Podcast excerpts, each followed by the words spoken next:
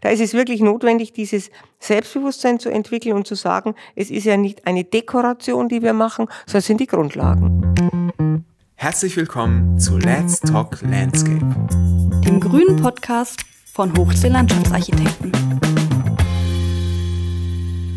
Willkommen zur 61. Folge, in der wir Andrea Gebhardt zu Gast haben. Wie immer richtet sich unser Podcast an junge und erfahrene Landschaftsarchitektinnen, ist sicherlich aber auch interessant für Architektinnen und verwandte Disziplinen. Denn Frau Gebhardt ist Präsidentin der Bundesarchitektenkammer und hat dank ihren umfassenden beruflichen Erfahrungen und ihrem berufspolitischen Engagement viel zu erzählen. Mit ihrem Gespräch sind Liebe Lissner und Klaus Hermann und es geht zum Beispiel um die Rolle der Landschaftsarchitektur. Wie sehen wir uns? Wie vertreten wir uns? Warum ist es so wichtig, sich zu vernetzen? Und welche Bedeutung hat die Mitgliedschaft in der Kammer und im BDLA?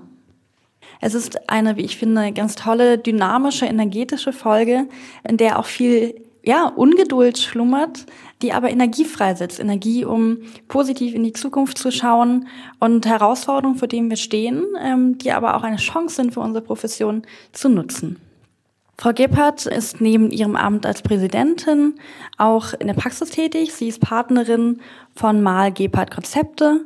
Sie war zudem auch Präsidentin des BDLA und im Planungsreferat der Landeshauptstadt München in der Abteilung Grünplanung tätig.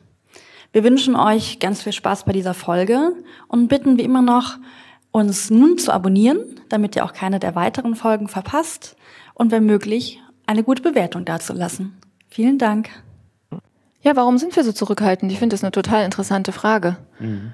Also bei mir würde ich sagen, es ist wirklich so eine Sozialisation. Ich bin so zurückhaltend, weil wir in der Uni schon gesagt bekommen haben, öh, eigentlich ähm, braucht es euch nicht so unbedingt, es gibt keine Jobs für euch, ähm, ihr werdet mit eurem Job kein Geld verdienen und ähm, die Architekten zeichnen im Zweifel ihren, ihren Freiraum einfach selber. So, und das hat mich, glaube ich, geprägt, mhm. dass ich erstmal so ein Selbstbewusstsein entwickeln musste, dass wir einen wichtigen Job haben und ein, eigentlich ein gutes Standing haben und das einfach auch so vertreten müssen. Ja. ja. Und ähm, mit der Zeit habe ich auch die Erfahrung gemacht, wenn ich das so vertrete, dann ändert sich das Standing ja auch. Klar. Ne? Aber ähm, ich glaube, trotzdem sind wir noch zu lieb und zu zurückhaltend und könnten eigentlich viel lauter sein. Ja, das denke ich auch. Ich selber war eigentlich nie so zurückhaltend und ähm, brav, sondern habe immer versucht, unsere Position darzustellen, weil meine innere Überzeugung auch schon während des Studiums war, die Landschaft ist ja die Grundlage. Und wenn man Walter Rosso gelegen hat, die Landschaft ist das Gesetz oder eben auch verschiedene andere sich mit Ökologie beschäftigt hat. Ich habe ja begonnen, in Berlin zu studieren, hier in dieser Ökobewegung auch. Und da war eigentlich schon so, dass man das Gefühl hatte, ähm, wir sind diejenigen, die die Grundlagen legen müssen. Wenn wir nicht die Grundlagen legen, wo gebaut werden kann und wie gebaut werden kann, dann ähm, können die ökologischen Parameter nicht so richtig beachtet werden oder werden nicht richtig beachtet und haben es dann schwerer. Ich selber komme auch aus einer Architektenfamilie. Mein Vater war Professor an der Universität für Architektur, Großonkel ist und ähm, meine Schwester hat auch, genau wie ich, Landschaftsarchitektur studiert und bei einem Abendessen, einmal kann ich mich noch sehr gut erinnern, da ging es auch darum, Landschaftsarchitektur, Architektur und hin und her heftige Debatten. Und dann kam der Ausspruch meiner Schwester, ähm, du musst dir eins merken, Vater, unsere Schuhnummer ist größer. Ja, sehr gut. und ähm, das ist so ein bisschen, also es geht nicht darum, wer größer, kleiner ist oder so, aber es geht einfach darum, um diesen Gesamtraum, um diese Gesamtzusammenhänge zu sehen. Und die sind natürlich bei uns durch das Studium schon extrem gut angelegt, dass man schaut, was ist Klima. Mein erstes Projekt hier war der Anhalter Bahnhof, da ging es nur um klimatische Aspekte, wie kann man die in die Freiraumplanung integrieren. Das war 1978. Also schon vor sehr langer Zeit. Wir hatten auch, ich habe auch sehr viel über Klimatologie gemacht und dann auch meine Diplomarbeit über Stadtklima geschrieben. Also ähm, ich habe dann in Hannover weiter studiert und deshalb konnte ich das immer gar nicht verstehen, diese Zurückhaltung der Landschaftsarchitekten und nicht das Outgoing und Forward und sagen, ja, aber es ist doch unglaublich wichtig. Mhm, mh. Aber dann sind Sie natürlich auch ganz anders geprägt als viele, ne? Aus ja. einer Architektenfamilie kommt. Das heißt, ich würde mal unterstellen, Sie hatten dann schon ganz früh eine Vorstellung davon. Ja. Was machen Architekten, was machen vielleicht auch Landschaftsarchitekten, was ist Planung, was braucht's da? Ähm, also ich bin eigentlich Landschaftsarchitektin geworden, weil ich, äh, ich habe zuerst Geografie studiert und habe dann einen Artikel gelesen in der Zeitschrift Brigitte, als ich in einem Wartezimmer saß, ich weiß noch wie heute, und der hieß, die Überschrift, sie kämpft um jedes Stückchen Landschaft. Und dann habe ich gedacht, das ist es.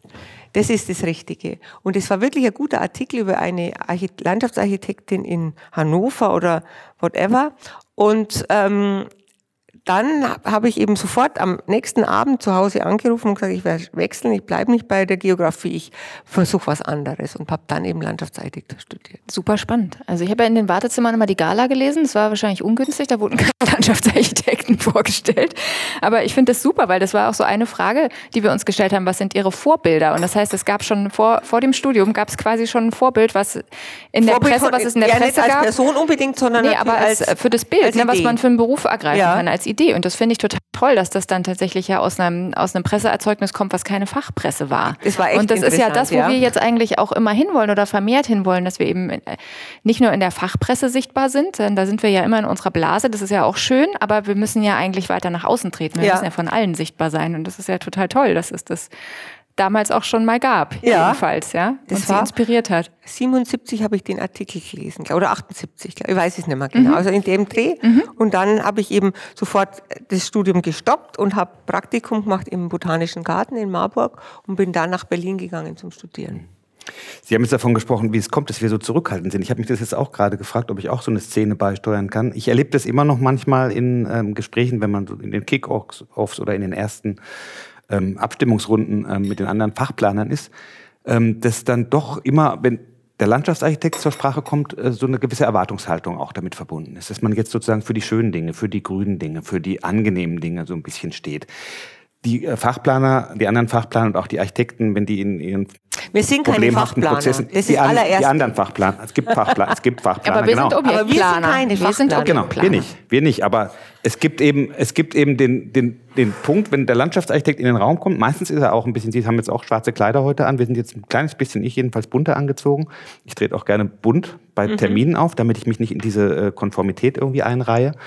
Da wird eine gewisse ähm, ähm, Erwartungen eingestellt und ich glaube, da könnte vielleicht auch so ein bisschen der Grund für die Zurückhaltung liegen, dass man die Dinge am Ende zusammenbringen muss, dass man diese vielen Aspekte, die die anderen ähm, Beteiligten an der Planung äh, erbringen, in der Landschaft eigentlich zusammenführen muss dass man die Probleme, die in der Architektur, in der äh, Haustechnik entstehen, letztendlich auch in der, in der, im Freiraum dann zu spüren bekommt, im wahrsten Sinne des Wortes. Und man möchte sich auch nicht zu sehr verscherzen, weil man weiß, man ist auch auf, die, ähm, auf eine positive Kommunikation angewiesen, auf eine Zuarbeit, auf ein wertschätzendes Miteinander ich glaube, da gibt es manchmal so diese Sorge. Und ich habe das jetzt bei einem Projekt, ich habe gerade vorhin ähm, im Vorgespräch darüber gesprochen, ähm, auch wieder gemerkt, ähm, wenn wir sehr, sag mal, mit einem klaren Statement, mit einem Selbstbewusstsein, mit einer auch klaren Haltung irgendwie auftreten, dann stößt es manchmal immer noch ähm, auf ein gewisses, äh, auf eine gewisse ähm, ähm, Resonanz, in dem die Leute sagen, Mensch, das haben wir jetzt gar nicht mit gerechnet, dass der Landschaftsarchitekt jetzt hier so auftritt. Also man muss sich dann auch dieses Standing und diese diese Durchschlagskraft in den Projekten wirklich, wirklich hart erarbeiten. Mhm. Aber wir haben natürlich, und das ist auch etwas, was ich für die Ausbildung extrem wichtig finde, diese ökologischen Grundlagen, die ja auch immer gute Argumentationshilfe sind und die Frage der Erholungsnutzung. Also es sind ja eigentlich, haben wir ja das Positive zu bearbeiten. Nämlich die Frage, wie geht man mit dem Wasser um? Wie schaut es mit der Biodiversität aus? Gestern war ja Artikel auch wieder im Tagesspiegel, 150 Arten sterben pro Tag aus auf der Welt. Also es sind wirklich extreme Zahlen. Und natürlich die Frage Klimaanpassung und so weiter. Also das haben wir eigentlich die Argumente auf unserer Seite, genauso mit der Erholungsnutzung und genauso mit der positiven äh, Konnotation von Grünflächen natürlich. Und ich glaube, dass ähm, was also ich mache mir da natürlich auch viele Gedanken darüber. Ein Punkt ist die Einweihung eines Gebäudes oder eines Quartiers. Da steht die Architektur da, schaut gut aus. Bei uns die Pflanzen sind ganz klein, die Bäume sind angebunden, es ist noch keine Bodendeckung da, es ist alles grau. Also man möchte sich eigentlich verstecken und gar nicht mit hingehen unbedingt. Also das ist, glaube ich, auch so eine Sache, dass bei uns eigentlich unser Werk erst nach zehn Jahren, fünf, zehn Jahren, je nachdem, wie, wie es ist, richtig gut ähm, präsentiert werden kann und man mit ähm, Stolz dastehen kann und es zu zeigen. Dagegen bei der Einweihung eines Gebäudes, wenn es nicht sehr gut läuft und man eben viele Flächen schon hatte, die da sind und die weiterentwickeln kann, ähm, ist es immer so ein bisschen eine schwierige Situation, sich äh, deutlich darzustellen und zu sagen, wie schön das ist, was da entstanden ist. Das ist schwieriger. Das ist wirklich interessant, ja, aber bei einem Gebäude ist es ja eigentlich gerade andersrum. Das hat ja mhm. in, in, den meisten Fällen ist es zum Zeitpunkt der Eröffnung in, in seiner Blüte sozusagen. Ja, und dann ist es eher so, dass der, die Nutzenden möglicherweise dann hinterher was an dem Gebäude an- und umbauen oder es so einrichten oder was weiß ich, dass das dann hinterher nicht mehr so top aussieht, wie es vielleicht mal präsentiert ja, wurde in den Entwürfen. Und bei uns ist es natürlich andersrum. Ja, wir mhm. zeigen in unseren Plänen dann auch ähm, die Bäume so, wie sie später mal aussehen sollen von ihrer Größe her, die Pflanzung. Ne? Und letztlich ist es so, dass das zum Zeitpunkt der Eröffnung so ja, also, nicht aussieht. Und deshalb, ne? Es geht ja. ja nicht gegeneinander, sondern es geht ja miteinander. Und um dieses Miteinander auch wirklich gut hinzubekommen, müssen immer auf Augenhöhe die Menschen miteinander arbeiten. Und deshalb ist es mir so wichtig, dass wir als Landschaftsarchitektinnen und Landschaftsarchitekten diese Augenhöhe haben. Dass uns klar ist, dass wir da ganz viele Dinge beitragen und dass man auch mit der Architektur auf diese Fragen, die wir zu beantworten haben, Rücksicht nimmt und es daraufhin dann ausarbeitet. Das sehen wir ja auch, wir machen viele Wettbewerbe, wie ihr ja genauso, ähm, dass mit guten Büros ist es so, dass man sich am Anfang zusammensetzt und überlegt, wie können wir das denn lösen? Und mit Büros, wo es mittelgut funktioniert, ist so, dass die sagen, ja, wir schicken euch was und dann macht das. Gibt es auch manchmal, dass man sagt, schnell raus damit und fertig. Aber die richtig gute Entwicklungsarbeit entsteht eigentlich zusammen. Mhm. Das gibt's noch und das hat sich aber sehr geändert. Da haben Sie ja auch äh, in Ihrem letzten Podcast für die Bundesarchitektenkammer drüber gesprochen, dass da das Bewusstsein für die Landschaftsarchitekten ein ganz anderes geworden ist in den letzten ja. Jahren. Ne? Also dieses, diese Situation, die Sie jetzt schildern, man kriegt einen Plan von den Architekten vorgelegt und soll noch ein bisschen grüne Petersilie drüber streuen. Das war so eine Mentalität von vor vielleicht 20, 15 Jahren. Das ist jetzt, also ich glaube ich auch dank der Lobbyarbeit, die die Landschaftsarchitekten betrieben haben und dank der vielen engagierten Landschaftsarchitektinnen, die es gibt, ähm, jetzt ganz anders geworden. Und trotzdem reicht es noch nicht. Trotzdem treten wir noch zu ähm, zurückhaltend auf und könnten da noch viel mehr tun. Und ähm, ich finde das Bild, das Sie jetzt beschrieben haben, dass wir bei unseren, bei den ähm, fertiggestellten Projekten so ein bisschen dünn noch, noch dastehen. Neben den kleinen Pflänzchen stehen. Genau. ja. Wie kann man das denn ändern? Haben, haben Sie da noch eine Idee, wie man sozusagen in der öffentlichen Wahrnehmung ja, es geht, es geht natürlich darum, präsent zu sein und es mhm. geht darum, gute Pläne zu erarbeiten und mhm. gute Argumente zu haben und mhm. das immer mehr zu machen. Ich selber habe ja die Erfahrung, ich war bei der Stadt München, bin ich eingestellt worden 1984, ähm, ganz am Ende des Jahres, um eben eine Grünplanung zu entwickeln in, in der Bebauungsplanung und Rahmenplanung und Stadtgestaltung. Und ähm, ich war ganz allein am Anfang und sie waren dann der Meinung, ich kriege noch zwei, drei Kolleginnen und Kollegen, dann können wir die Bebauungspläne grün machen. Ich habe mir das dann kurz angesehen und war dann ähm, auch vielleicht aufgrund des Projektstudiums in Berlin, das ich hier ähm, erfahren, erlitten, durchgezogen, je nachdem, oder erleben durfte, wie man es ausdrücken will. Aber war ich natürlich unglaublich gut geschult, aus von nix, aus nichts was zu entwickeln. Und ähm, das ist mir dann, glaube ich, auch ganz gut gelungen, indem ich ähm, das auch sehr gut aufarbeiten konnte, zusammen mit einem Juristen, dass die Grundlage jeder Planung die natürlichen Grundlagen sind. Und es steht ja auch im Naturschutzgesetz drin, soweit erforderlich sind, Grünordnungspläne, Landschaftspläne zu erstellen. Und wir haben dann festgestellt, gesagt, es gibt in der Stadt München nicht keinen einzigen Fleck, wo es nicht erforderlich ist, weil ja alles Auswirkungen hat. Und es war dann der sogenannte Mallorca-Erlass hieß es dann damals im Planungsreferat mit allen Juristen und allen Planungschefs zusammen. In, in dieser Sitzung konnte ich vorstellen, warum ich der Meinung bin. Und es wurde von den Juristen auch unterstützt. Alle anderen waren erstmal ein bisschen geschockt. Und es hieß Mallorca Lass deshalb, weil sie gesagt haben, sie können jetzt erstmal auf Mallorca, nach Mallorca fahren, alle, weil bis ich alle Pläne durchgearbeitet habe, das dauert ja Jahre. Und darauf ist dann diese ähm, äh, eigene Abteilung entstanden. Es gibt jetzt eine eigene Abteilung Grünplanung bei der Stadt München, die hervorragend funktioniert, die ich 15 Jahre eben betreuen durfte und die jetzt ähm, jemand anderer macht, seitdem ich weg bin. Und das ist... Ähm, da war das für mich auch so ein bisschen ein Erlebnis, dass ich mir gedacht habe, wenn man wirklich ganz ernsthaft ist und sich super gut vorbereitet, mit, dann kann man sowas durchsetzen. Und ich konnte dann auch die Freiflächengestaltungssatzung für München schon in den 90er Jahren durchsetzen und auch die Richtwerte für Freiflächen. Aber das war natürlich auch durch diese gute Zusammenarbeit mit den Juristen. Also das hat schon was bewirkt, glaube ich, und auch was entwickelt. Und war dann auch eine tolle Zusammenarbeit mit den Stadtplanerinnen und Stadtplanern. Das ist ganz fraglos. Also das war wirklich sehr, sehr gut. Also ich glaube, da ist es wirklich notwendig, dieses Selbstbewusstsein zu entwickeln und zu sagen, es ist ja nicht eine Dekoration, die wir machen, sondern es sind die Grundlagen. Genau, aber es klingt jetzt auch ganz viel für mich raus, dass es um Vernetzung geht, ne? um Zusammenarbeit ja. mit den anderen Disziplinen, sich mit den Juristen zu vernetzen, ja. überhaupt erstmal zu merken, okay, das, das ist sinnvoll, sich mit denen auszutauschen und da auch die rechtlichen Instrumente zu nutzen.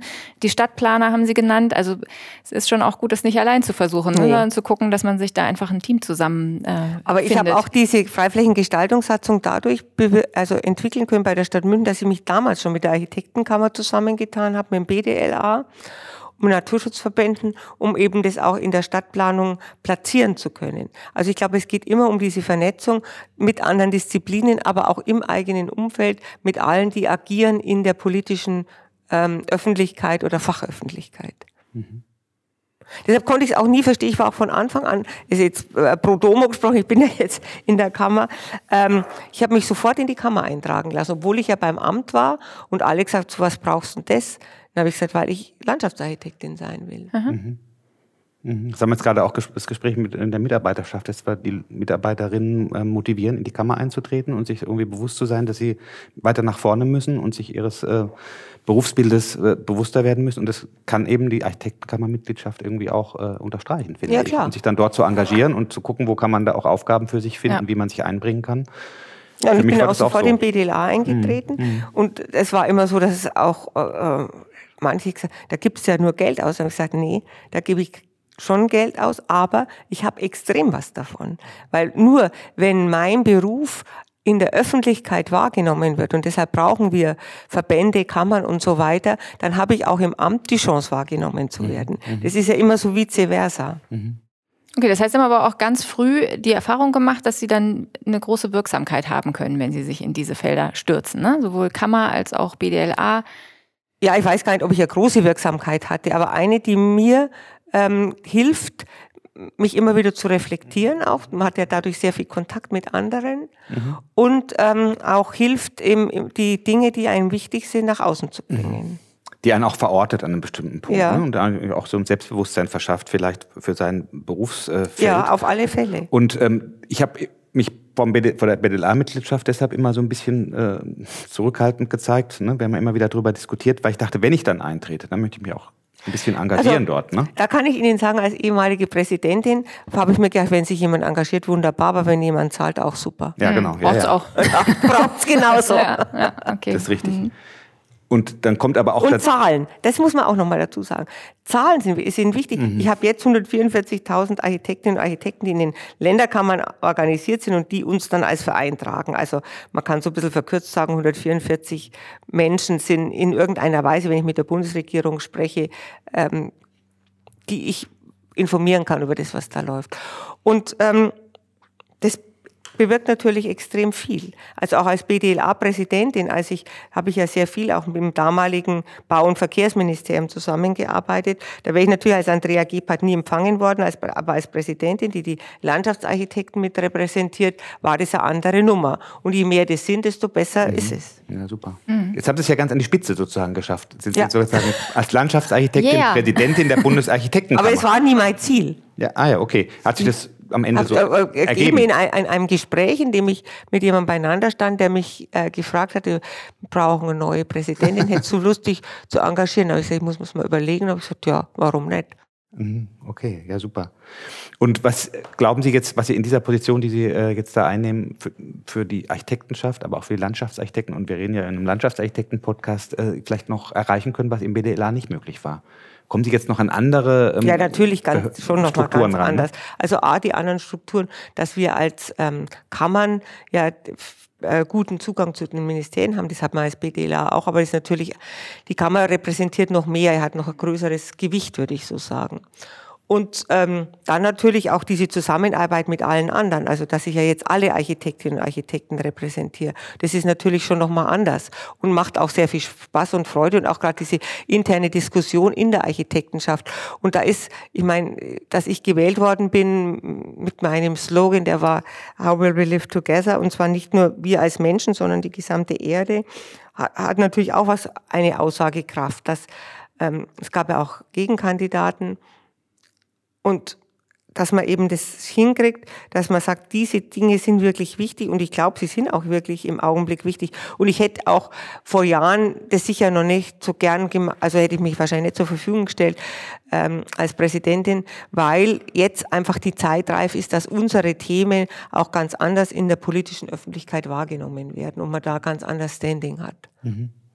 Sie haben ja auch in Ihrem letzten Podcast, äh, oder der wurde überschrieben mit dem Titel Wir starten in eine schöne Zeit. Ja. Also das ist ja eine sehr positive ähm, Sicht auf die Zukunft, die man sich manchmal auch ein bisschen erkämpfen muss in der heutigen Zeit. Seit Ihrem letzten Podcast ist auch Ukraine-Krieg entsprechend auch noch das vorangeschritten und so weiter. Das finde ich aber eigentlich ganz gut, dass Sie diese positive ähm, Perspektive einnehmen. Aber es fällt einem natürlich manchmal auch schwer daran zu glauben und zu hoffen, dass es schnell genug geht, um die Dinge umzusetzen. Woher nehmen Sie diese Kraft und diesen Mut, dass Sie sagen, okay, ich bin jetzt Architektenkammerpräsident, ich bringe diese Themen nach vorne und das ist genau der richtige Zeitpunkt und ich mache das jetzt. Weil ich es einfach mache mhm. und weil ich ähm, immer wieder positive Resonanz habe und dann gibt es wieder Rückschläge, das ist ja ganz normal. Mhm. Also ich glaube, man muss ja auch sich überlegen, was, also zu idealistisch zu sein und sagen, ich schätze jetzt alles durch, ist natürlich falsch. Mhm. Aber wir wissen es von der Baustelle, ich weiß es aus der Stadt, Zeit in der Verwaltung oder ich war ja auch Chefin der ähm, Bundesgartenschau in München. Und ähm, da gibt's immer wieder Rückschläge, das ist ganz normal, aber die heftig ab unter Rückschläge normal und dann geht's wieder weiter. Und ich glaube, das ist ganz wichtig, dass man sich nicht entmutigen lässt. Und da ist es natürlich bei uns, finde ich, schon richtig gut, dass man sagt, was haben wir denn für ein Ziel? Das Ziel ist eine bessere Lebensgrundlage für How Will We Live Together, für die ganze Welt. Weil wenn es uns nicht gelingt, das war gestern auch sehr drastisch geschildert in dem Artikel im Tagesspiegel mit den 150 Arten, die jeden Tag sterben, das ist eine Katastrophe. Und wenn es uns gelingt, da was zu tun, und deshalb sage ich ja, jedes Bauwerk, jede Quartiersentwicklung muss die Biodiversität nach vorne bringen, muss die Frage des Wassers nach vorne bringen, muss die Klimaanpassung nach vorne bringen, muss eine Erholungsverbesserung sein, dann weiß ich auch, wenn ich durch das Land fahre, was ich ja zurzeit oft genug mache, da könnte man weinen manchmal, wenn man sieht, was passiert. Auch Gewerbegebiete, wie die ausschauen, die müssen überhaupt nicht so ausschauen. Wir durften, wir haben jetzt eins geplant für die Post und da habe ich mal alle Dinge, die State of the Art sind, durchsetzen können. Jetzt schauen wir mal, wenn es gebaut ist, ob es dann immer noch so ist. Aber es ist, es geht einfach darum, diese Überzeugung hinzubekommen. Und es ist so, dass die Bevölkerung das schon immer stärker will. Mhm. Und das mhm. ist auch ein Bündnis für uns, glaube ich, das ganz wichtig ist, dass einem klar ist, dass diese Ziele gesellschaftlich positiv konnotiert sind. Mhm. mhm. Das ist auch meine Erfahrung. Jetzt auch bei dem Beispiel, wo wir sehr gekämpft haben, damit unsere Interessen äh, bei dem städtebaulichen Entwicklungsvorhaben ähm, umgesetzt werden können. Da haben wir am Schluss auch den Rückenwind aus der Politik gespürt. Mhm. Das war am Anfang gar nicht so im, äh, vor anderthalb Jahren. Da haben wir gemerkt, das ist noch so eine Zurückhaltung, die sortieren sich noch. Aber am Schluss hat es dann geholfen natürlich, dass die äh, politische Ebene durch den gesellschaftlichen Druck, der jetzt von genau. unten in, den letzten Jahren nochmal heftig zugenommen hat, einfach nicht mehr anders kann, ja. als sozusagen ähm, Stadtentwicklung und äh, Entwicklung von Freiräumen neu zu denken und mit dem Anspruch an Nachhaltigkeit und an die ganzen Themen, die Sie eben angesprochen haben, auch umzusetzen. Die Bürger erwarten das, die akzeptieren keine Bilder mehr von, von Fassaden, wo kein einziger, äh, kein einziger äh, grüner Aspekt irgendwie ja. umgesetzt wurde und wo auch die Themen Regenwasser äh, mhm. nicht vorkommen. Das kriegen wir ja auch ganz klar gespiegelt. Das also da, das ist ja auch dadurch, dass das gerade in Berlin ja vorgeschrieben ist, dass Bürgerbeteiligung stattfindet ja. bei Planungsvorhaben, ne, die von der öffentlichen Hand kommen, ähm, haben wir das ja auch ständig. Und da merkt man das auch, dass, mhm. dass die, die Wortbeiträge und die Wünsche sich geändert haben über die Jahre. Und da ist wirklich immer wieder die Frage, muss so viel versiegelt sein? Ist es ähm, ist die Pflanzung insektenfreundlich? Ist es bienenfreundlich? Wie ist das mit der Beleuchtung? Also das haben die Leute auch auf dem Schirm und die fordern das ein. Ja. Und das ist ja auch was Tolles, weil da haben wir ja letztlich nochmal eine, eine andere Lobby, dass man auch sagen kann, guckt es euch an. Aus der Beteiligung kommen auch diese Wünsche. Ja. Ne? Wir müssen das Ganz umsetzen. Stark. Die Leute wollen das. das ist, also ich bin ja auch der uns. Meinung, ja. dass mir, also manchmal, es geht mir natürlich zu langsam, manchmal bin ich total ungeduldig. Ich bin auch grundsätzlich ein bisschen ungeduldiger Mensch. Aber ähm, dass ich mir denke, ja, haben denn die den Schuss nicht gehört? Es ist ja wirklich, und der Schuss ist so, so deutlich mhm. und so klar. Und wenn man sich dies, dies heute wieder beim Frühstück habe ich ein bisschen Zeitung gelesen, diese Klimaprognosen und sowas sind ja wirklich beängstigend. Ja. Und es ist ja Umdenken notwendig und es geht natürlich nicht so schnell. Bei mir auch im, im ähm, Büro habe ich auch ganz fortschrittliche junge Kolleginnen und Kollegen, die sagen, ja, warum müssen wir denn überhaupt so viel bauen? Ja, wir brauchen die Wohnungen im Augenblick, aber es gäbe am Land vielleicht welche. Ich habe auch ganz stark gearbeitet, ich war Vorsitzende der Deutschen Akademie für Städtebau in Bayern und wir haben dieses Landesentwicklungsprogramm beleuchtet und da geht, ist, am Montag ist dann auch wieder Pressekonferenz dazu, sind jetzt auch Nachfolger von mir dran, das finde ich ganz toll, dass wir die Landesplanung endlich mal beleuchtet haben. Ich möchte auch die Raumordnung in der Bundesrepublik als nächstes beleuchten, dass man da wirklich ähm, versucht, es weiterzuentwickeln. Ich habe demnächst auch Termine mit dem, mit dem Bauministerium sowieso immer wieder, aber auch Wirtschaftsministerium, Landwirtschaftsministerium habe ich schon einen Termin gemacht, dass man eben genau diese Fragen miteinander anschaut und sagt, das muss in einem größeren Zusammenhang geschehen, weil nur so können wir die Fragen, vor denen wir stehen, lösen. Hm. Ja, aber Sie haben jetzt einen ganz wichtigen Punkt angesprochen, finde ich, mit der, mit der Geduld und der Ungeduld. Ne? Also uns geht es, glaube ich, auch so. Manchmal denken wir, das ja, haben die den Schuss nicht, warum geht es nicht schneller? Warum ähm, reißen die eine Straße auf und asphaltieren die genauso, wie sie vorher war? Ähm, ja, so, also kann, muss warum da nicht mehr Geschwindigkeit überall rein? Da, warum wird im Ahrtal überall da schon ja. gesiedelt, wo man weiß, dass es genau. nicht 100% Und das ist, ähm, also ich glaube, das ist ja auch gut, dass wir zwischendrin mal so eine Ungeduld spüren, weil man daraus ja auch eine Energie zieht, weiterzumachen. Ja. Und dann, denke ich, muss man aber auch wieder sich in diese Strukturen einsortieren, die es halt gibt, um darin wirksam zu werden. Ne? Weil es ja. hat ja auch keinen Sinn, wenn man nur ungeduldig ist, Nein, ähm, dann, dann kommt man halt nicht weiter. Und, also und es gibt ja viele Strukturen, die funktionieren. Ich habe gestern einen ähm, Beitrag aufnehmen können zu Gestaltungsbeiräten, wie wichtig die sind für die Kommunen, dass man einfach, es gibt ja so viele verschiedene Möglichkeiten und wenn man die alle spielen würde, also es könnte gut sein, aber es ist natürlich, gibt natürlich auch andere Interessen dagegen und die Trägheiten und das war immer schon so und mhm. wir wollen uns nicht verändern. Mhm. Das sind ja ganz viele Dinge, die da eine große Rolle spielen. Mhm. mhm. Jetzt ist es aber auch so, die Themen sind immer komplexer geworden. Also wenn, mhm. ich, mir das, wenn ich mir das angucke, jetzt in meiner auch jetzt inzwischen über 30-jährigen beruflichen Erfahrung, ähm, wie sich das Bild der Landschaftsarchitekten und was das Berufsbild verändert hat und mit wie vielen Themen wir uns heute beschäftigen und mit wie vielen Aufgaben wir uns auseinandersetzen und wie wir uns auch noch sozusagen in der, in der Fach oder in der, in der, in der Fachwelt ähm, positionieren müssen und auch in den Gesprächen. Ähm, die Anforderungen uns sind immer mehr geworden. Die Zeit haben wir aber nach wie vor nur sehr begrenzt zur Verfügung, diese, all, all diese Dinge zu tun. Ich wäre unheimlich dankbar über einen Tipp von Ihnen, die jetzt Architektenkammerpräsidentin ist und noch haben Sie noch die ganzen anderen äh, Tätigkeiten, die Sie zusätzlich haben oder nee, gemacht haben, aufgezählt. Wie schaffen Sie das? Wie schaffen Sie das überhaupt? Ich habe mich zum Beispiel gefragt im Vorfeld, wie viel Prozent Ihrer Zeit investieren Sie in, sag mal, in diese ähm, berufspolitische äh, Arbeit und in, ihr, in die, ja, nennen wir es mal auch mal Lobbyarbeit für die Architektur und Landschaftsarchitektur und in die politische äh, Arbeit und wie viel Zeit können Sie dann überhaupt noch investieren in die berufliche Tätigkeit in Ihrem Büro? Wir arbeiten einfach ein bisschen mehr. Ja, ja, ja so, so, hört sich das auf jeden Fall an. Ja, ja es ist schon viel. Aber ich meine, ich habe mich ja beworben, also wie ich gefragt worden bin, und ich wusste, was auf mich zukommt, dass die Hälfte der Woche ungefähr ist. Mhm. Halb, halb so. Halb, halb. Mhm. Und ähm, manchmal am Wochenende mehr. Also aber es geht ja immer weiter. Es ist ja nicht so, dass man sagt, das ist jetzt die Zeit, sondern ich sitze ja dann abends da und überlege mal, was, was können wir in der Richtung entwickeln oder in der Richtung entwickeln. Und ähm, ich habe einfach das große Glück, selber viel Energie zu haben. Mhm. Und ich habe das große Glück, dass mir es einfach auch so viel Freude macht. Mhm. Mhm. Dass ich einfach begeistert bin. Also, dass ich, ich könnte mich ja jetzt auch schon langsam pensionieren. Aber ich, ich denke überhaupt nicht dran, weil ich einfach so das Gefühl habe, ich kann noch viel beitragen und viel bewirken. Und ähm, wenn ich in der Früh aufstehe, freue ich mich, wenn ich in mein Büro gehe. Mhm, sehr gut.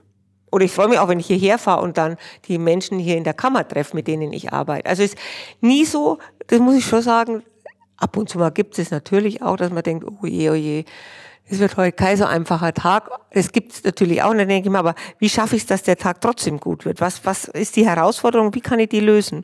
Und wenn mir dann was einfällt, wie kann ich die lösen, dann sind auch die ganz schwierigen Sachen eigentlich ganz interessant. Mhm. mhm. Ja, ist ja super. Jetzt haben Sie gerade gesagt, Sie haben ein Büro mit 40 Mitarbeitenden, habe ich das? 45, 45 ja, das ist ja schon auch wirklich ganz schön groß für ein Ja, aber, sind aber wir haben das umstrukturiert. Früher haben, waren ja mein Mann und ich die alleinigen Inhaber und jetzt haben wir vier Partner dazugenommen, Partnerinnen. Ah, und wo kommen die her? Kommen die aus, aus dem Büro? Das ist ja auch so ein ganz interessantes Thema. Also das sind äh, langjährige Mitarbeiter, Mitarbeiterinnen. Genau. Die wir schon seit Jahren sind die Teamleiter und dann hat sich das eben so entwickelt. Es war ein langer Prozess und jetzt sind sie äh, Partner. Mhm. Super. Und dadurch, dass Sie da aber im, am Büro ja noch so dicht dran sind oder die Hälfte Ihrer Zeit da auch, äh, wenn es gut läuft, investieren können, haben Sie ja auch Ihr Ohr ganz gut noch an unserem, Ich an glaub, unserem Job, dass was man- uns dass tagtäglich ich bewegt. als Ne? Präsidentin gut bin, wenn ich das hab. Ja, ja, genau. ich würde nie, ich würde nicht gern Präsidentin sein und keine Tätigkeit mehr im Operativen. ja, das denke ich auch. Dann hat man ja, dann ist man gar nicht mehr HOI, angekoppelt. Ich sehe ne? das ja sofort, Ja. was läuft, was läuft nicht. Ich sehe das bei diesen VGV-Verfahren. Warum läuft's, warum läuft's nicht? Also da, wenn mich jemand fragt, oder wir machen auch viele Bebauungspläne im Büro, dass ich bin jetzt der Meinung, dass man manche Dinge auch im BauGB ändern muss, um das auch schneller zu machen. Also da gibt schon viele Sachen, wo man sagen kann, da, da kann man gut einsch ein- sich einklinken. Aber es liegt natürlich daran, dass ich die ganze Zeit das andere mitmache. Ja, ja, aber das ist total gut, dass Sie da so angekoppelt sind. Das ist echt super. Ja, das wäre furchtbar. Ne? Und Sie ähm, machen Sie im Büro, machen auch Projekte mit Hochbau zusammen, ne? Das- Ja, freilich. Also, wir das machen, auch. wir haben vier, vier ähm, fünf inzwischen, fünf Teams. Ein Team macht nur Städte, oder eigentlich sechs. Ein Team macht Städtebau, eins macht Wettbewerbe. Dann haben wir verschiedene bei der Objektplanung. Mhm. Äh, Objektplanung ist schon der Hauptpunkt. Also drei Viertel würde ich sagen Objektplanung, ein Viertel die anderen Sachen. Und haben Sie Schwierigkeiten, neue Mitarbeiter zu finden? Weil davon hatten wir es ja kurz bevor wir die Aufnahme gestartet also es war haben. jetzt eine Zeit lang nicht einfach. Wir haben aber auch ähm, immer wieder, die, genau wie Sie, Praktikanten, Studenten. Aber im Augenblick ist so, dass wieder viele Bewerbungen kommen. Mhm. Ist bei euch auch so? Wir haben inzwischen, ähm, glaube ich, dadurch, dass wir auch ein ganz gutes Standing in der Szene haben, ähm, sehr viele Initiativbewerbungen auch. Und ähm, ich glaube, da trägt letztendlich auch der Podcast so ein bisschen dazu bei, dass wir darüber ähm, einfach in der Öffentlichkeit ganz anders wahrgenommen werden, durch unsere Projekte, durch unseren Anspruch auch in den Projekten das, äh, unser, unser Leitbild gemeinsam nachhaltig gestalten, auch so zu verkörpern. Wir treten zum Beispiel auch bei den ähm, Bewerbungsgesprächen, bei den Kickoffs jetzt sehr viel selbstbewusster auf, seit äh, fünf bis zehn Jahren, seit wir uns selber auch äh, vergewissert haben, was wir eigentlich wollen, wo wir eigentlich Ja. hin, wofür wir stehen und versuchen auch in den ähm, Bewerbungsgesprächen klarzumachen. Also wir haben eine bestimmte Haltung zum Thema Nachhaltigkeit, wir haben eine bestimmte Haltung zum Thema Gestaltung und wir haben eine bestimmte Haltung an die Art und Weise, wie wir mit euch zusammenarbeiten wollen. Wir wollen nämlich auf Augenhöhe, wie Sie das vorhin gesagt Ja. haben, wertschätzend zusammenarbeiten. Wir wollen in dem Prozess als Landschaftsarchitekten nicht als die Fachplaner, die mit grüne Petersilie streuen, wahrgenommen werden. Das formulieren wir vielleicht ein kleines bisschen anders, aber im Prinzip ähm, machen Aber wir das schon deutlich, als Position. ja. Und wir merken auch, es gibt zum Glück, dadurch, dass immer, immer jüngere Leute auch in die Positionen kommen, doch auch viele, die das zu schätzen wissen, dass man da auch selbstbewusst auftritt. Gerade wenn man dann Landschaftsarchitekten hat, die vielleicht auch noch eine andere Geschichte haben, dann sagen, ja, ist eigentlich ganz gut, dass die so auftreten. Und ich glaube, das sind so Dinge, die sich jetzt, auch wenn man so hört, wie wir so gesehen werden von anderen äh, Büros oder von anderen ähm, Kolleginnen, ähm, dass wir da irgendwie sehr an unserem Standing gearbeitet haben. Und sehr glaub, gut. Und ich glaube, darüber kommt dann eine ähm, Resonanz in der Bewerberszene, die sagen, ach Mensch, das Büro hat den und den Ruf, die haben irgendwie in der Öffentlichkeit auch eine bestimmte Resonanz, die Ja. positionieren sich mit ihren Dingen und stellen sich zur Diskussion. Es ist nicht alles perfekt, was die machen, aber es ist vieles ist- gut und sie zeigen es auch. Und ich glaube, das führt dazu, dass wir, glaube ich, ähm, da bei den Bewerbungen eigentlich ganz gut dastehen im Ja. Moment. Besser möglicherweise als andere, wie ich das so höre. Und das erfordert aber natürlich auch viel Kraft, das zusätzlich Immer. zu tun. Ja, so wie die es sagen, man braucht, man braucht da diese unbändige Energie dafür. Und äh, vielleicht ist ein Beispiel, wenn wir jetzt mal über uns noch ganz kurz zwei, drei Sachen sagen, ähm, wie wir auch versuchen, dieses Nachhaltigkeitsthema so ein bisschen in, äh, in, in bekömmliche Fahrwasser Ja. zu lenken. Was ist ja ein komplex, wahnsinnig komplex. Und wenn man sich diese Zertifizierungssysteme anguckt, die sind eigentlich furchtbar langweilig. Diese Form, dieser Formalismus, der da dran hängt. Ja, wir haben ja fast bei jedem Projekt mit DGNB oder BREEAM oder wie sie alle heißen zu tun. Das ist ja sehr anstrengend. Ja. Für die Mitarbeiter eine zusätzliche Belastung. Und wir haben jetzt hier äh, so ein Tool, gerade gestern auch nochmal ausprobiert, das heißt Touchstone. Da versuchen wir diese ganzen Kriterien der drei Nachhaltigkeitssäulen und äh, technische und Prozessqualität in einer spielerischen Art und Weise mit so Magneten, die für die die ganzen Symbole beinhalten, immer wieder auf unseren Plänen anzuwenden. Ne? Das ist ja super. Dass man ganz schnell mal zwischendurch, wenn man eine Vorentwurfskizze gemacht hat, ähm, sich hinstellt, sagt, haben wir alle Aspekte berücksichtigt? Was haben wir nicht berücksichtigt? Und es ist ganz erstaunlich, innerhalb von einer Stunde, anderthalb Stunden sind wir eigentlich so ein ganzes Projekt grob mit einem groben Raster durchgegangen und haben trotzdem auch gestern wieder vier, fünf Punkte gefunden, wo wir gesagt haben, Mensch, da müssen wir noch ran. Ja. Da sind wir noch nicht gut. Anstatt wochenlang, monatelang mit diesem Formalismus Ja. äh, zu arbeiten. Das ist super. Ja. Das sind so Dinge, die wir Kann versuchen. man viel von euch lernen. ja, ja. Ja, ja, ja. Also das, was wir jetzt hier hinter uns hängen sehen, was wir gestern gemacht haben, das ist allerdings ein Rückblick Schulhof. auf ein realisiertes Projekt.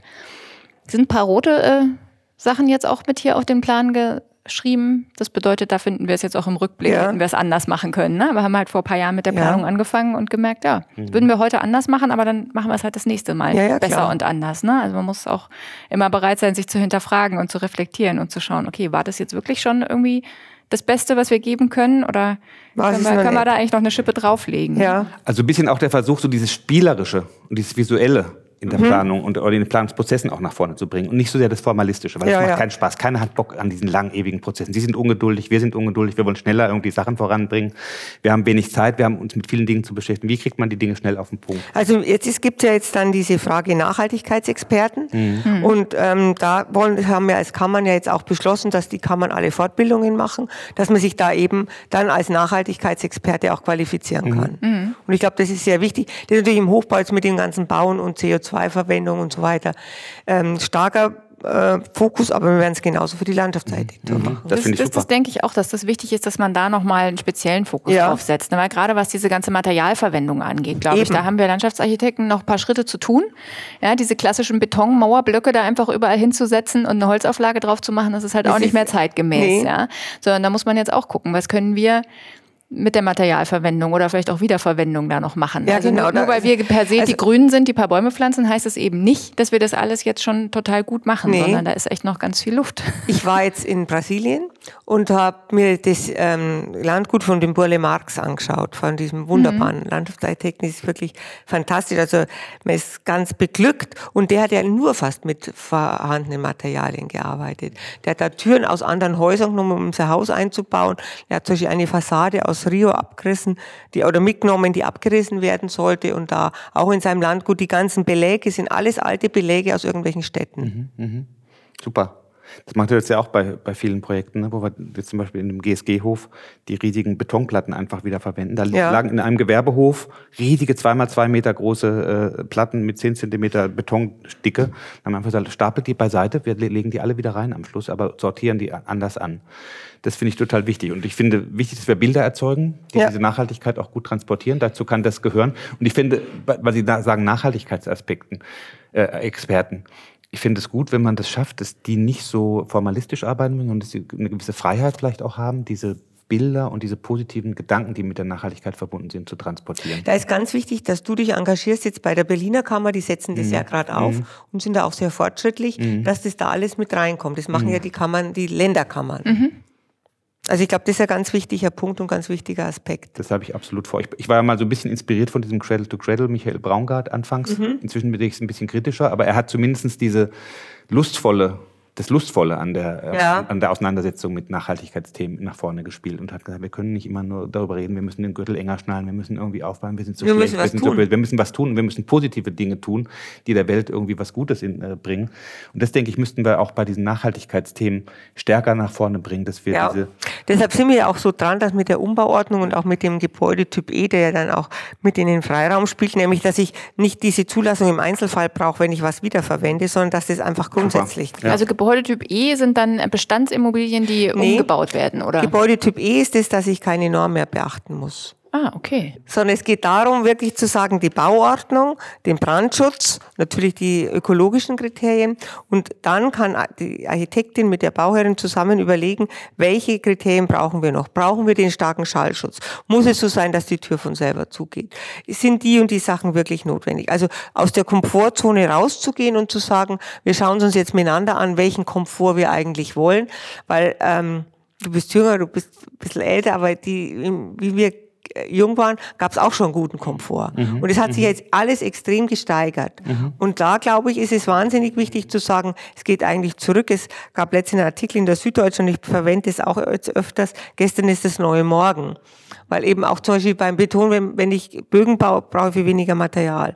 Wenn ich zum Beispiel ähm, hohe Räume mache, dann habe ich weniger Probleme mit der ähm, Klimatisierung. Wenn ich die Fenster öffnen kann und eine Querlüftung habe, kann ich vielleicht auf die Klimatisierung ganz verzichten.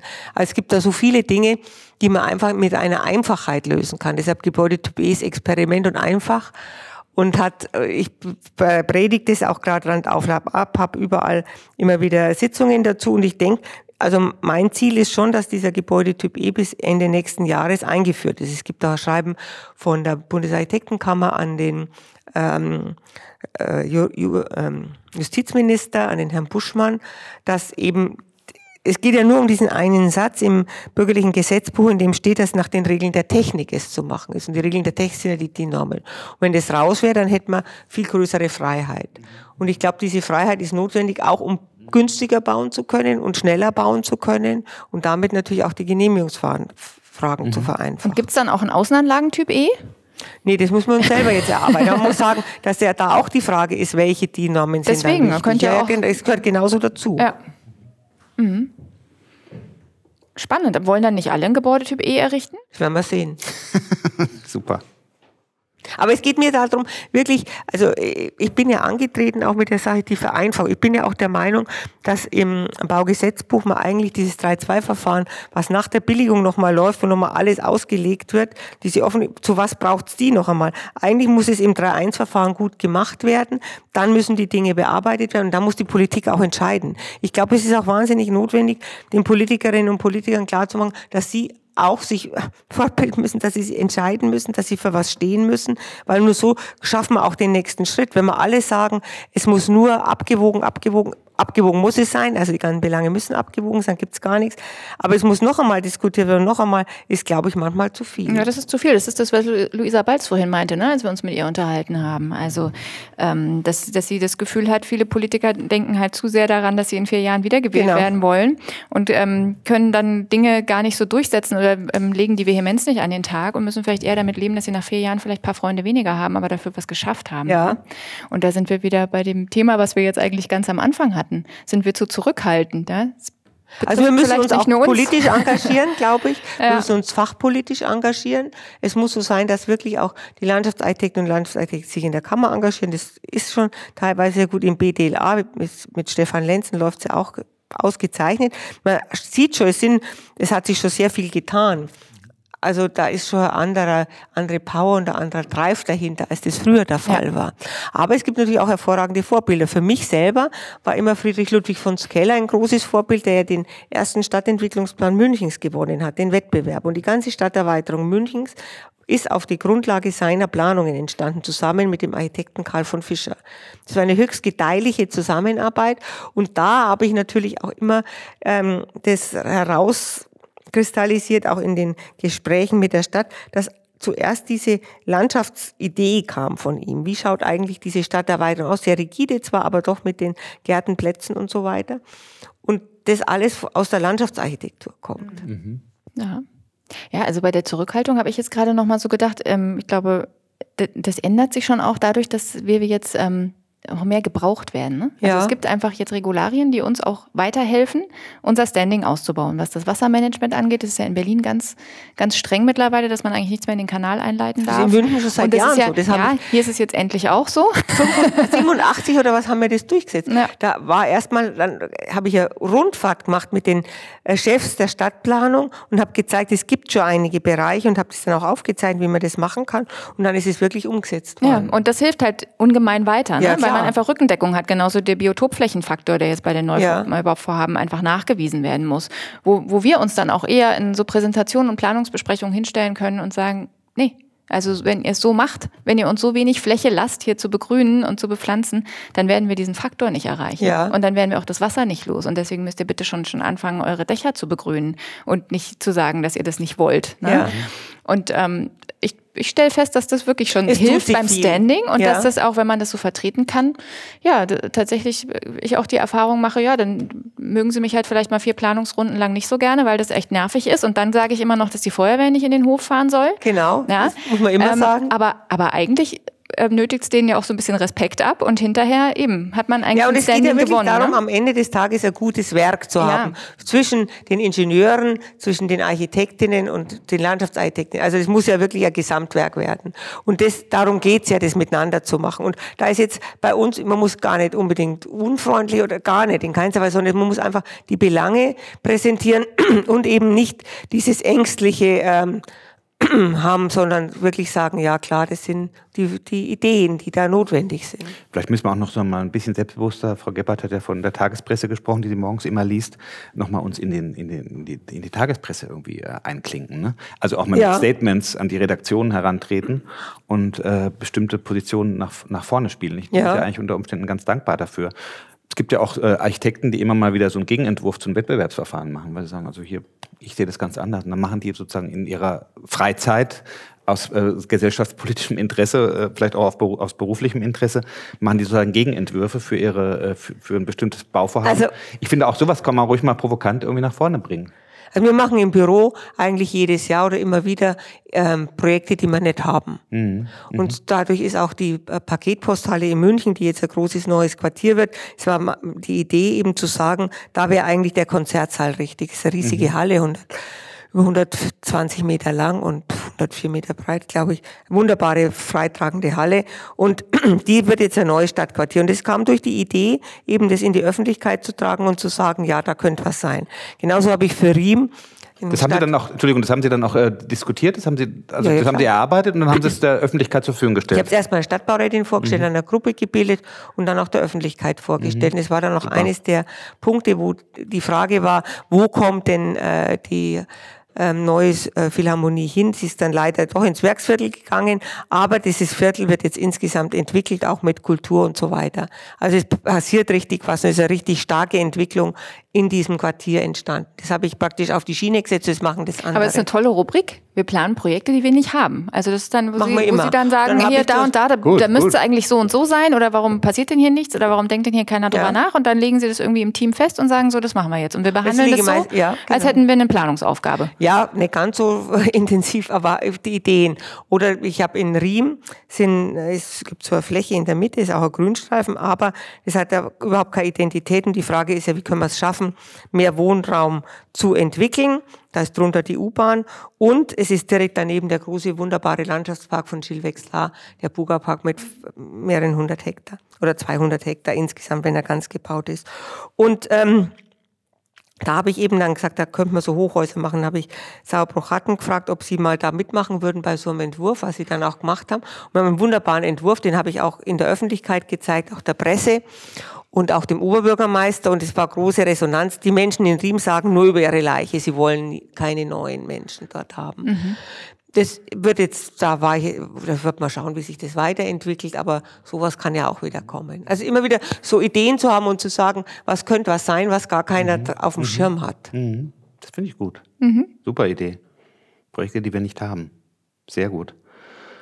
Weil tendenziell ist es ja doch so, wir bewerben uns natürlich auf Wettbewerbe und auf Projekte. Also da äh, ist aber die- noch die nie ein äh, äh, äh, äh, Projekt rausgekommen, Ist schon wo klar. ich sage, ich arbeite jetzt dafür, weil zum Beispiel auch bei der Ding, das machen die jetzt und ich habe mich da beteiligt bei der Entwicklung und das machen jetzt Ja, aber andere. das, das sind Impuls, Impulse, Impulse. die sozusagen in die Stadtgesellschaft Genau. reinspielen, damit auch sagen wir mal, eine gewisse Resonanz erfahren Ja. und damit auch ein gewisses Standing sich in der Stadtgesellschaft irgendwie erarbeiten. Das hat vielleicht nicht unmittelbar einen Auftrag zur Folge in Nein. aller Regel, aber es hat natürlich eine gewisse Wirkung. Aber eine Wirksamkeit. Und wir haben ja viel über Wirksamkeit ich- gesprochen. Ne? das Also ist auch sehr eine gut. Möglichkeit, ja. Ist Ja. total klasse. Und gerade wenn das Landschaftsarchitektinnen machen ähm, und nicht nur die Architekten, die das vielleicht schon häufiger äh, sozusagen für sich in Anspruch genommen haben, ist das sehr, die sehr hält wichtig. ja gut die Kanne. so, es war zu heiß. Genau. Das Wasser. Ja, na klar. So. Und es führt auch dazu, wieder zu dem Thema, dass man sagen, manchmal gehen uns die Sachen zu langsam. Gerade in Berlin neigt man ja auch so ein bisschen dazu zu jammern und die, die ganzen ähm, Prozesse dauern lang, die Genehmigungen Also dauern so. ewig, ja. Aber, ähm, aber ich, ich kann diese Jammerei nicht leiden, um ehrlich zu sein. Wenn man auch immer jammert über die Verwaltung, die haben natürlich ihre Mhm. Vorschriften, warum die das so machen müssen. Da muss man auch mit der Politik reden und sagen, ihr könnt nicht sechs Anfragen stellen wegen einem Bauvorhaben, dann müssen die in der Verwaltung das bearbeiten und dann ähm, dauert es natürlich lang. Ja. Es geht ja auch darum, auch in der Verwaltung den Kolleginnen und Kollegen den Rücken zu stärken, Mhm. egal Bauverwaltung oder äh, Grünflächenamt, dass die auch diese Genau. Möglichkeiten haben. Deshalb war es eben mir immer so wichtig, als ich auch in der Verwaltung war, diesen eng, ganz engen Kontakt nach außen zu haben, um da auch äh, klar und deutlich die, die Sachen Mhm. miteinander besprechen zu können. also dem entnehme ich auch natürlich die, die Behörden und die, äh, äh, die Institutionen als Partner zu begreifen, und nicht so sehr als äh, Gegenspieler, mit Ja, dem man irgendwie umgehen muss. Also das muss ich jetzt einmal sagen, das ist dumm. Mhm. Zu sagen, die Verwaltung ist ein Gegenspieler, ist falsch. Es geht darum, mit der Verwaltung zusammen. Mhm. Genau. Das sind ja auch hervorragende Leute. Und die sind auch manchmal frustriert. Mhm. Und es geht ja darum, als Partner miteinander die Sachen zu entwickeln. Mhm. Die, äh, die laufen ja noch erheblich mehr Gefahr, frustriert zu werden als unser Ja, ja, einer, glaube ich. Ne? Also von daher.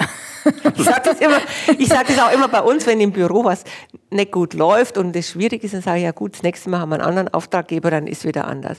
Aber wenn du in einem Amt bist und damit den Vorgesetzten nicht Schwierigkeiten hast, dann hast du immer den gleichen Auftraggeber. Von daher finde ich diese, diese proaktive Haltung mit den äh, Projekten, die man sich selber irgendwie ausguckt, auch ganz gut, weil das ja auch äh, die Behörden möglicherweise unterstützen kann, indem da äh, sozusagen privatwirtschaftliches Engagement. Ja, man darf es nicht übertreiben. Also ich mache das alle paar Jahre. Ich mache immer wieder Ideen, die ich dann nur bei mir in der Schublade habe und wieder wegtue. Mhm. Also ganz viel, die meisten. Ganz selten mal eine, dass ich sage, das ist jetzt so gut, dass ich es raustue. aber ja, aber es ist ja trotzdem ganz toll, weil das sind halt einfach so selbstgesuchte Aufgaben. Sowas hat man ja sonst nicht. Ne? Nee. Also natürlich haben wir auch mal äh, oft zum Glück tolle Projekte, die wir spannend finden, aber sich das wirklich nochmal selber zu suchen, das ist ja auch einfach fürs eigene ganz schön. Genau. Ja? Was wir da zum Beispiel auch mal machen, hier, wenn ich an den Rudolfplatz denke, dass wir uns in ein Forschungsprojekt irgendwie mit einklinken, um äh, sozusagen da auch aus eigenem Engagement heraus äh, ein Projekt irgendwie voranzubringen, was es sonst vielleicht nicht geben würde, wo die wo das Bezirksamt sich um Fördermittel kümmern muss.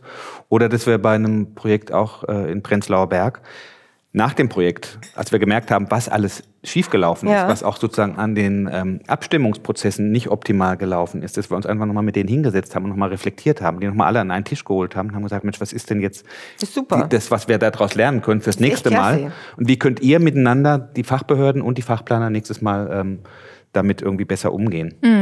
Und das war total gut. Es wurde auch gewertschätzt. Die haben Ja. dann plötzlich Kaffee und Kuchen auch präsentiert bei der, bei der Veranstaltung und haben sich sehr, äh, sehr positiv dazu geäußert, dass da einfach mal auch die Probleme, die die haben, mit unseren Problemen, die wir haben, verschränkt wurden und darüber nachgedacht wurde, wie man es nächstes Mal besser machen Ja, kann. sehr gut. Ja. Aber ich finde es schön, das aus unserem Gespräch so mitzunehmen, dass, Mhm. man, dass man so eine positive Sicht auf die Dinge hat und sagt, wir haben ja offensichtlich ja alle viel Energie und irgendwie tolle Ideen und wollen was voranbringen und sollten uns nicht zu sehr beirren lassen ja, Nee. von den Widrigkeiten, sondern sagen, wir machen Ich mein- trotzdem weiter und nehmen die anderen vielleicht mit, die Bedenkenträger. Ja, wir sind im Augenblick in einer schrecklichen Situation. Wir haben diesen Krieg in der Ukraine vor der Haustür und große Auswirkungen. Bei uns hat auch jetzt ein paar Monate ein junger Student gelebt, der jetzt eben in Polen weiter studieren kann, der aus der Ukraine kam. Also es ist, wenn man das so hautnah miterlebt, es ist grauenhaft. Es ist grauenhaft. Das, und äh, auch die Frage mit der Energiekrise, wie das alles geht und dass Menschen jetzt äh, Schwierigkeiten haben, über die Runden zu kommen. Es sind ganz viele Parameter, die schlimm sind. Aber es hilft ja nichts, wie der Münchner sagt. Weil es geht ja wirklich darum, ich, ich äh, stecke meine Energie immer gern da rein, wo ich was wirklich ändern kann. Und das ist eben im Beruflichen und wo ich schöne Dinge weiterentwickeln kann. Und mich zu beklagen über andere Dinge ist immer schwierig, finde ich. Wenn man was tun kann, ist wunderbar und finde ich, sollte man auch, auch die Politik unterstützen. Aber ähm, nur jammern ist, glaube ich, der falsche Weg fürs Leben. Nee, das kostet ganz furchtbar viel Energie und Ja. bringt nicht voran. Nee, Ja. Ich. Ist doch ein schönes Fazit. Wir gehen also mit positiver Energie weiter voran. Ja, ganz herzlichen Dank, dass Vielen Sie mich Dank, eingeladen haben. Ja, Ja, hat mir jetzt richtig spannend. Spaß gemacht. War Schön. super. Ja, uns Vielen auch. Dank. Vielen, vielen Dank. Schön, jetzt sind wir Super. wach für heute.